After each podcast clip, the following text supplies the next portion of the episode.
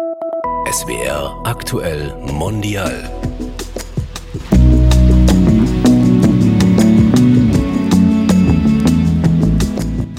Hallo, hier sind Sophie Rebmann und Susanne Babila mit unserer Podcast-Reihe über starke Frauen. Weil es gerade die Frauen sind, die sich für das Klima, gegen das Mullah-Regime im Iran und gegen Lukaschenko in Belarus einsetzen und auf die Straße gehen. Und deshalb wollen wir sie in den Blick nehmen und mit ihnen sprechen, wie Protest aussieht und warum sie sich engagieren und wie sie durchhalten. Heute sprechen wir mit Shirin, einer Deutsch-Iranerin, die mit den Protesten im Herkunftsland ihrer Eltern, also im Iran, auch ein Stück weit ihre eigene Identität gefunden hat. Sie war zwar noch nie im Iran und geht jetzt doch für das Land auf die Straße, weil sie Solidarität mit den Menschen im Iran ausdrücken will. Und eines noch, euch zur Info, wir nennen ihren Nachnamen nicht, um ihre Familie nicht zu gefährden. Schön, dass du da bist, liebe Shirin. Dankeschön. Dürfen wir du sagen? Ja, auf jeden Fall. Shirin, wann warst du das letzte Mal auf einer Iran-Demo? Letzten Samstag. Also die Mittwochs schaffe ich meistens nicht, weil ich da selber Uni habe und arbeite. Und äh, deswegen bin ich eigentlich immer samstags auf den Demos. Jede Woche? Genau. Also ich, ja, eigentlich versuche ich es schon, jede Woche zu gehen. Aber ich arbeite noch manchmal am Wochenende. Aber eigentlich, mein Chef gibt mir fast immer frei dafür. Und dann gehst du irgendwie immer schon in so einer festen Clique oder wissen alle schon, ah ja, Shirin ist dann immer samstags auf der Demo? Also, meine Freundin kommt eigentlich fast immer mit und ich war auch schon alleine, weil irgendwie niemand Zeit hatte, aber es mir voll wichtig war. Und sonst, jetzt die letzten zwei Mal war der Papa da. Bevor wir jetzt gleich weiter über Proteste reden mhm. und über dich, du hast ja iranische Wurzeln, bist mhm. aber Deutsche, mhm. stellen wir immer am Anfang des Podcasts drei Fragen. Mhm und die du uns bitte kurz beantwortest mhm. oder es sind auch Sätze, die du einfach kurz vervollständigst. Mhm. Und ich fange mal an. Freiheit, das bedeutet für mich? Über mich selber entscheiden zu können. Frau sein heißt? Oh, muss ich kurz nachdenken. Ähm, irgendwie emanzipiert zu sein und stark zu sein. Was machst du, wenn du nicht in Sachen Iran unterwegs bist und protestierst? Ich arbeite sehr viel in einem Kinder- und Jugendverband äh, und mache da sehr viel politische Arbeit, sehr viel Vorstandsarbeit und arbeite in unterschiedlichen Gremien mit, auch auf Bundesebene, wie ein Vollzeitjob. Ganz kurz, ein Vollzeitjob, aber du studierst ja nebenher noch und bist gerade 22. Ich sage immer, es ist wie ein Vollzeitjob. In der Regel mache ich so 15 Stunden in der Woche dafür. 10 bis 15, mal mehr, mal weniger. Äh, aber also hauptsächlich studiere ich und ich arbeite ja noch für Geld nebenher. Also in einem Restaurant. Das heißt, du bist ganz schön ausgelastet. Ja, sehr. Und dann kommen noch die Proteste dazu. Seit dem Tod der 22 Jahre alten Mahsa Gina Amini zieht es Menschen in vielen Städten auf die Straße. Ihr habt das vermutlich mitbekommen. Es gehen gerade ziemlich emotional bewegende Bilder um die Welt. Von Frauen, die sich aus Protest ihre Haare abschneiden, ihre Kopftücher verbrennen unter dem Jubel von Massen.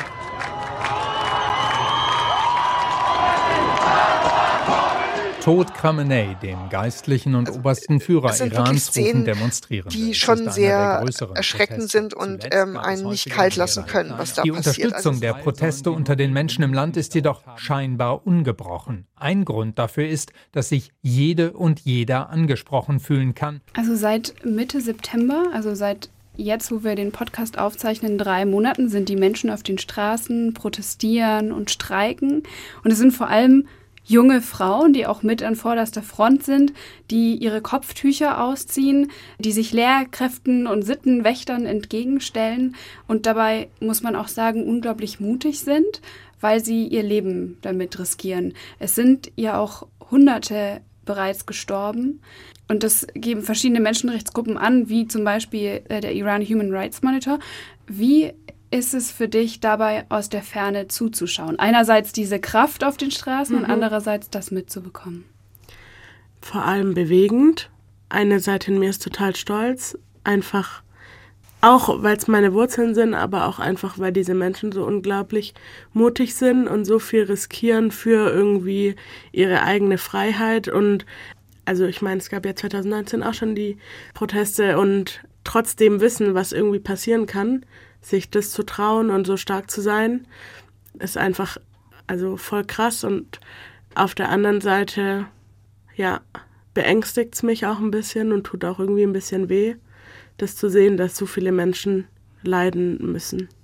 Und du bist ja auch weit weg davon. Du bist ja in, mhm. in Deutschland. Da bist du ja geboren und aufgewachsen. Mhm. Wie gesagt, du bist 22 Jahre jung. Ähm, deine Eltern kamen nach Deutschland aus dem Iran. Wann waren das? Also meine Mama ist Deutsche, ich bin halb Deutscher, Persisch. Äh, und mein Papa kam 79 nach Deutschland, also als gerade der Umsturz des Schah war. Genau. Und seitdem war mein Papa auch nie wieder im Iran und unsere Familie war auch nie wieder, weil wir praktisch kein Visum kriegen. Das heißt, der Iran findet für dich nur hier in Deutschland statt. Mhm. In welchen Momenten merkt man, dass du Perserin bist? Wo findet man den Iran in deinem Alltag? Ähm, also ich würde sagen, es findet nicht nur in Deutschland statt, weil ja auch ein Teil meiner Familie einfach auch im Iran lebt. Und äh, ich hatte mit meiner Cousine, die jetzt in Deutschland ist, seit äh, einem Monat knapp, auch voll viel Kontakt und wir haben telefoniert und irgendwie so Videocall über Instagram gemacht. Aber wo merke ich es am meisten? Ich merke es, glaube ich, am meisten an so kulturellen Unterschieden auch manchmal. Also manchmal gehe ich vielleicht gastfreundlicher und offener durchs Leben und ich höre super gerne alte persische Lieder. Oh. مثل گلی ناز و خوشگلی با این همه درد یار درمون دلی und jetzt lerne ich auch gerade Persisch nochmal von neu, also mit Schreiben äh, und so. Und ja, eigentlich merke ich schon oft, dass ich auf irgendeine Art und Weise auch tief verwurzelt bin damit. Und natürlich haben wir auch persische Freunde und so.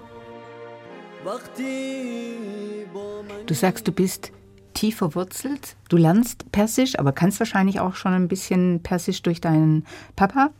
Hast du manchmal das Gefühl, dass du da ein bisschen auch deine Fantasie aufbaust, weil du eigentlich gar nicht wirklich weißt, wie es im Iran ist, dass man sich so eine Welt erschafft? Ich glaube, mir bleibt gar nichts anderes übrig als das zu tun. Und es gibt viel an dem Iran jetzt, wo natürlich auch irgendwie nicht mit mir und meinen Werten mitgehen kann und das nicht irgendwie da schon auch eine gewisse Distanz manchmal ist. Und ich war nie dort. Ich, also so Sachen wie Gerüche, ich weiß nicht, wie es auf den Straßen irgendwie von Mashhad riecht oder so. Und das ist schon traurig und ja, manchmal ist man auch vielleicht so ein bisschen identitätslos, weil man ist nie ganz persisch und nie ganz deutsch. Aber ich versuche das Beste draus zu machen und irgendwie das so mein Iran, so wie es halt für mich ist, zu machen. Also, dass ich halb halb bin. Weil du gesagt hast, äh, Werte, mit denen du nicht ganz übereinstimmst. Mhm. Welche Werte sind es, wo du sagst, da sind sie anders als hier?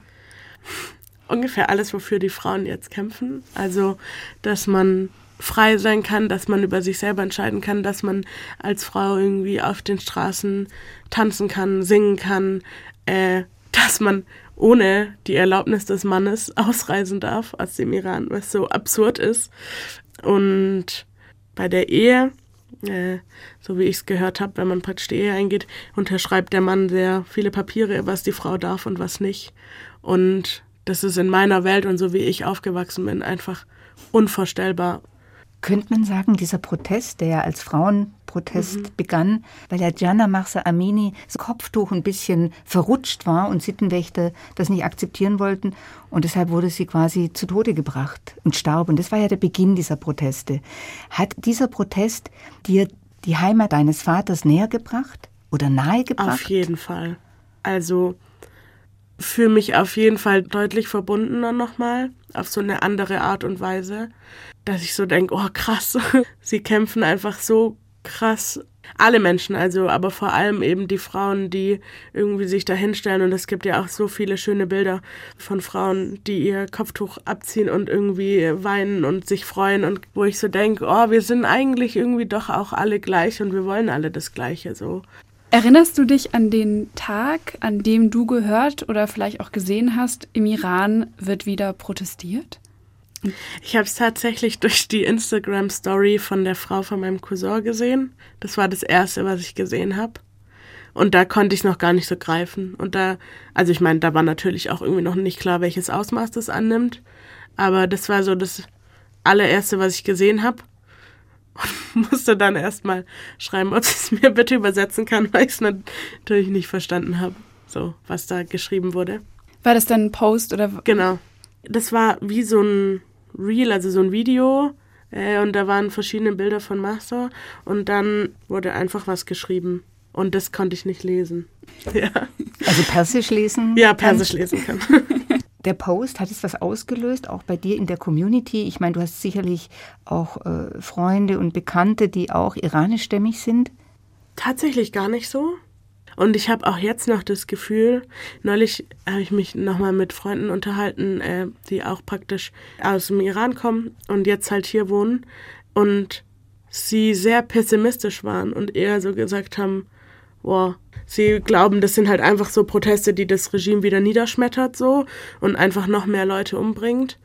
Und also auch aus meiner eigenen Familie war die Stimmung am Anfang so, sie glauben nicht, dass es wohin führt. Mhm. So, Interessant, weil ähm, hier wird ja auch immer wieder auch in den Medien diskutiert, ist es jetzt ein Protest oder ist es schon eine Revolte oder eine Revolution? Also wie viel Kraft hat dieser Protest mhm. und was kann er machen? Was ist es denn für dich?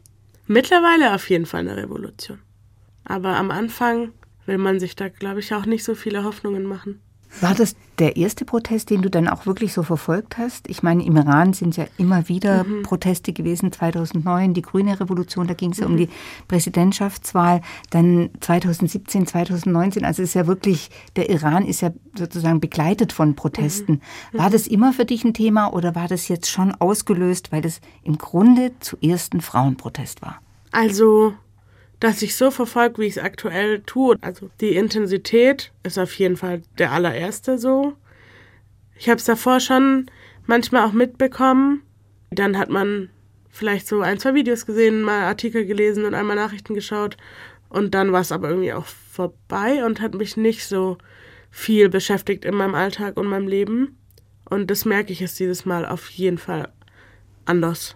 Und was war der Moment, in dem der Funke übergesprungen bist, wo du gesagt hast, ich spüre jetzt auch diese Euphorie und ich stehe jetzt auch auf die Straße? Ich glaube, die ersten Videos, also eins, das mich auf jeden Fall total berührt hat, war das Video, wo praktisch dieses Feuer in der Mitte ist und die Frau hat ihr Kopftuch abgezogen und tanzt außenrum. Boah, ja, dass auch die Frauen so dabei sind und so mutig sind und ihre Kopftücher abziehen und sowas, das ist schon nochmal irgendwie was Besonderes an diesen Protesten oder dieser Revolution. Und dann hat es irgendwie ja, angefangen. Das macht schon den Unterschied, ne? dass die Frauen im Grunde die Hauptrolle gespielt haben und auch, ich denke, immer noch spielen. Es macht auf jeden Fall einen Unterschied. So auch, glaube ich, in meiner eigenen Wahrnehmung. Es ist, glaube ich, einfach nur ein Zeichen dafür, wie viel Frustration und Wut und Ärger ist, dass, dass man diesen Schritt überhaupt gehen kann, dass man so mutig sein kann. Diese ganzen Videos, die man online sieht, das kann man nicht beschreiben, wie sehr das einen verletzt. Und auch die Angst, dass irgendwann die eigene Familie das ist. Und ich habe noch nie so schlimme Videos gesehen. Am Anfang bin ich da wirklich in so ein krasses Loch gekommen und habe dann zwei, drei, vier Stunden diese Videos angeguckt und all diese schlimmen Dinge gesehen, dass ich irgendwann echt sagen musste, dass ich mein Leben hinkriege, es schaffe aufzustehen, zur Uni zu gehen und arbeiten zu gehen muss ich das limitieren und ich kann nur noch 10 Minuten, 15 Minuten am Tag gucken. Und dann kommt aber auch so ein Gefühl von, wie kann ich bitte sagen, ich muss abschalten, dass ich mein Leben leben kann, weil die Menschen können nicht abschalten. Wie muss ich mir das vorstellen? Nimmst du die 10 Minuten und, und schaust dann eben übers Handy Videos? Das schaffe ich nie, ehrlich gesagt. Da mir wirklich so den Bereich zu nehmen. Ähm, also es fängt an von, ich höre fast keine andere Musik mehr, außer dieses Lied Baroye. Von, mhm. das läuft einfach in Dauerschleife bei mir, weil es mich so bewegt und so. Ich fühle mich schon schlecht, wenn ich andere Musik höre als das. برای توی کوچه رخصیدن برای ترسیدن به وقت بوسیدن برای خواهرم خواهرت خواهرامون برای تغییر مغزها که پوسیدن برای شرمندگی برای بیپولی برای حسرت یک زندگی معمولی برای کودک زبان Und dann, ich konsumiere es viel zu viel. Also ich konsumiere eigentlich ständig, wenn ich auf Instagram bin. Das fast nur. Und dann merke ich manchmal so in mir, also ich weine auch sehr oft und dann merke ich aber irgendwann so, okay, Shirin, jetzt musst du irgendwie mal kurz abschalten. Und dann versuche ich es auszumachen, dann schaue ich meistens noch zwei, drei Videos und dann schalte ich es aus.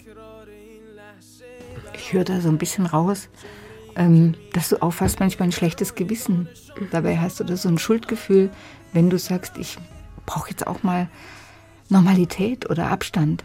Ist das so? Eigentlich dauerhaft. Also, und auch aus verschiedenen Gründen ein Schuldgefühl. Manchmal, dass ich mich erst jetzt so intensiv damit beschäftige. Und ja, so privilegiert zu sein und in einem sicheren Zuhause leben zu können und Eltern zu haben, die mich so krass unterstützen können, dass ich, obwohl ich nicht weit weg wohne, alleine leben kann. Und dann zu sagen, aber das ist mir jetzt zu viel. So. Mhm ich hatte eine genau andere Assoziation. Ich dachte irgendwie, es zieht dich halt auch immer wieder hin. Das ist jetzt gerade so der Moment, in dem eben deine persische Seite, dein persisches Herz auflebt, in dem du dem einen großen Raum gibst und dich das bewegt. Voll. Ich glaube, die, das Schuldgefühl, das ich genau mit dem habe, was du gerade gesagt hast, ist, dass ich es habe, jetzt wo das so ist. Dass ich noch nicht früher diese Seite so krass belebt habe. Schon auch, aber nicht in dem Ausmaß. Und dass es sowas passieren muss, dass ich jetzt die Seite belebe. Immerhin mache ich es jetzt und ich gebe alles, was ich kann und ich werde in den nächsten Wochen und Monaten alles geben, was ich kann und was in meiner Macht liegt. Und ich werde auch mein Leben weiterleben können, weil das ist ein Teil davon, dass man überhaupt so stark sein kann, dass man irgendwie kämpfen kann, dass man selber sein Leben auch im Griff hat. Ich frage mich, siehst du Frauen dadurch auch anders jetzt? Im Allgemeinen, nein. Aber Im Iran? Darüber habe ich mir noch nie Gedanken gemacht, ehrlich gesagt, ob ich das jetzt anders sehe. Aber ich glaube schon.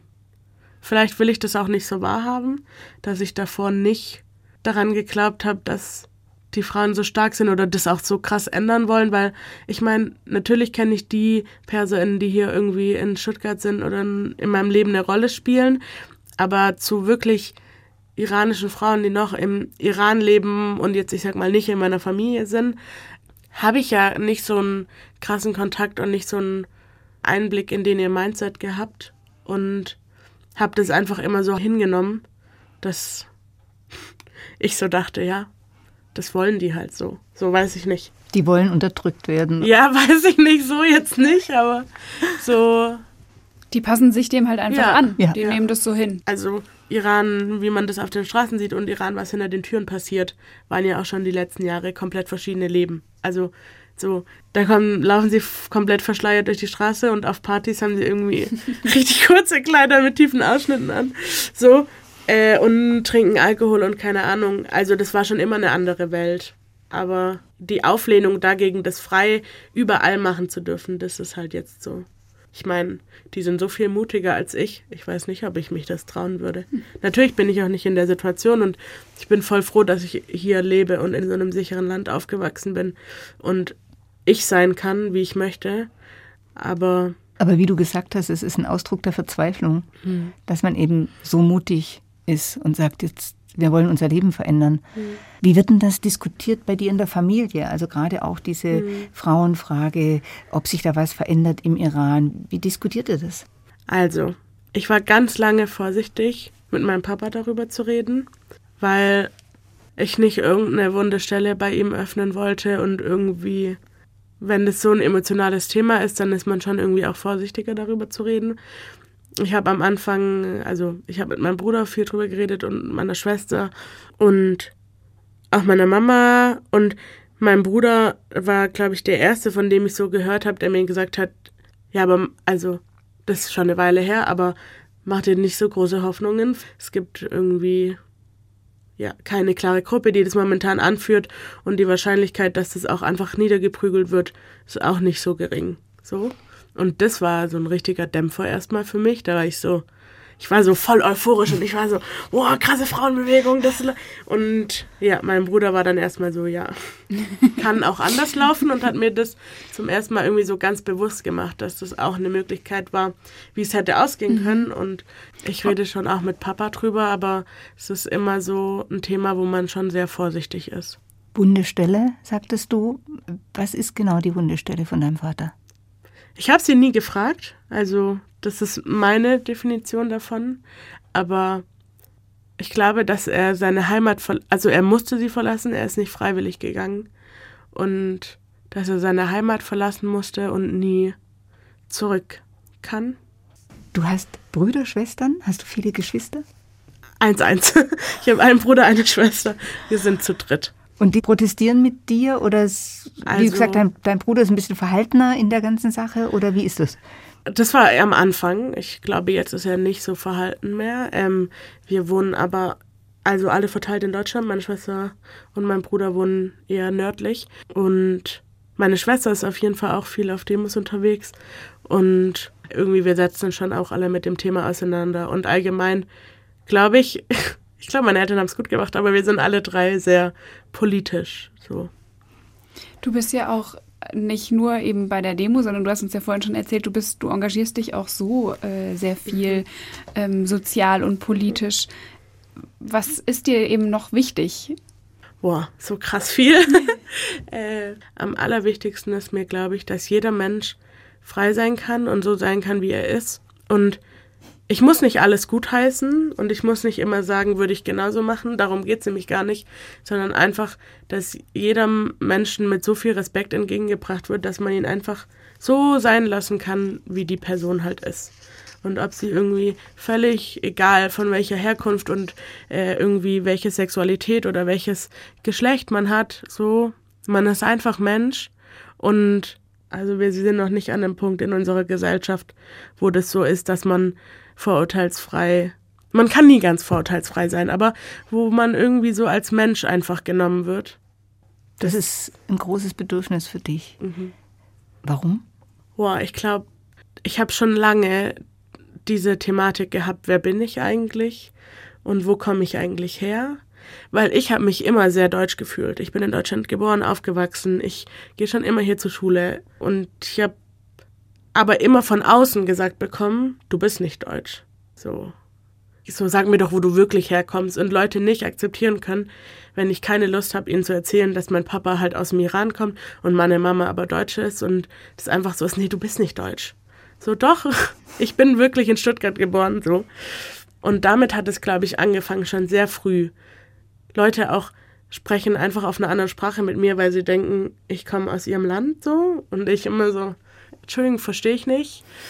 Und damit hat es, glaube ich, angefangen, dass ich einfach nicht so genommen wurde, wie ich mich gefühlt habe.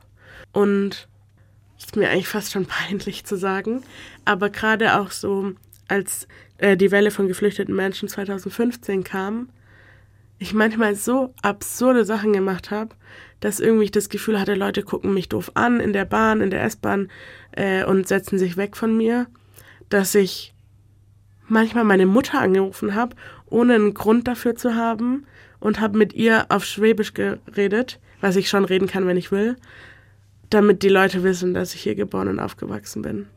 Und dann war ich so, Shirin, was machst du eigentlich?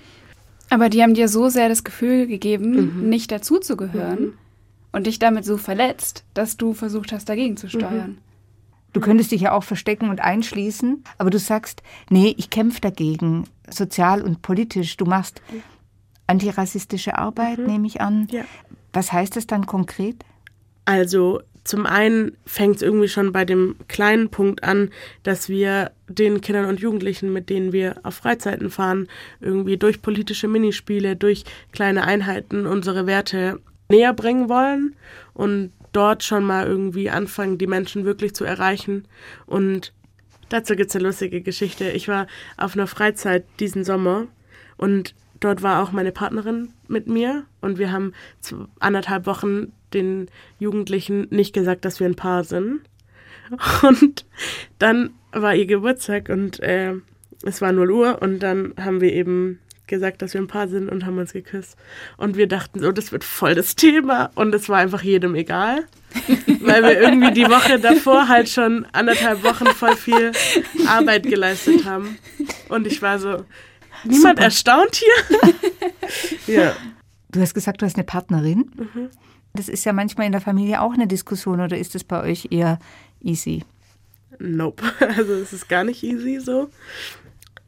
Ja, tatsächlich ist es mit meinem Papa einfach auch ein bisschen schwierig, weil er einfach so anders aufgewachsen ist und sozialisiert ist. Und das ist definitiv nicht immer leicht. Es gibt halt immer wieder irgendwie auch Diskussionen und trotzdem ist die Liebe von meinem Vater zu uns so bedingungslos, dass er in dem Rahmen, in dem er kann, alle seine Werte irgendwie oder alle seine Gewohnheiten, nicht Werte vielleicht, Gewohnheiten, mit denen er aufgewachsen ist, nach hinten stellt, um einfach zu versuchen, mich als sein Kind so zu nehmen, wie ich bin. Und das ist super schwer und wir kommen immer wieder aneinander und wir diskutieren sowieso über politische Dinge immer wieder in meiner Familie. Aber mein Papa tut alles, was er kann und ich tue alles, was ich kann, um seine Situation zu verstehen. Und Neulich hat er das erste Mal so einen richtig großen Schritt gemacht nach zwei Jahren Beziehung. Da waren wir zusammen auf der Demo und das war einfach, das war sehr bewegend. Und das sind einfach zwei Kulturen, die aufeinander prallen. Da gibt es mehrere Themen, die auch einfach so in unserer Familie sind, aber die gesellschaftlichen Themen und Konflikte sind schwierig und wir diskutieren und wir streiten und es wird auch definitiv mal geweint und sauer und eine Tür gebatscht oder weiß ich nicht. Aber die Liebe, die es in unserer Familie gibt, ist so unglaublich groß, dass es diese gesellschaftlichen Hürden irgendwie immer überwinden kann. Und mit ganz viel Diskussion und Verständnis und einander zuhören, kommen wir da immer näher aneinander. Diese Proteste der Frauen im Iran, haben die vielleicht auch in deinem Vater noch mal irgendwas aufgemacht? Also mhm. Über Frauen generell und über Partnerschaften und Beziehungen und Familie? Schwierig, ich weiß es nicht. Ich glaube, mein Papa hat schon immer Frauen, also schon immer weiß ich nicht, aber seit ich denken kann, hat mein Papa Frauen so gesehen. Und meine Mama ist ungefähr die stärkste Frau, die es gibt auf dieser Welt und so selbstständig und macht ihr Ding. Und da lässt sie sich auch nichts von Papa sagen. Und ich meine, er hat ja auch bewusst so eine Frau gewählt. Und Papa hatte, glaube ich, schon immer dieses Frauenbild von einer selbstständigen Frau, die über sich selber entscheiden kann. Ich glaube, in der Hinsicht hat es nichts geändert. Ich könnte mir vorstellen, dass es ihn bewegt, was gerade passiert und dass es dieses Umdenken in der breiten Masse auch gibt. Und ich glaube, vielleicht hat es ihn auch noch mal näher gebracht dahin. Und das ist nur meine Vermutung, aber wahrscheinlich auch näher zu dem Gedanken, dass man irgendwann mal wieder in Iran kann. Mhm. Und ich würde mir auf jeden Fall wünschen, dass irgendwann mein Papa mir die Straßen seiner Heimat zeigen kann und zeigen kann, wo er zur Schule gegangen ist und aufgewachsen ist. Und ich versuche einfach fest dran zu glauben, dass das eines Tages wird. Würdest du sagen, dass diese ganze Proteste, die im Iran stattfinden, das wirkt sich auch auf die iranische Diaspora aus. Was verändert sich vielleicht auch in der Diaspora hier? Das ist so spannend, weil viele sind da mit ihrer Hoffnung nach meinem Gefühl sehr vorsichtig gewesen.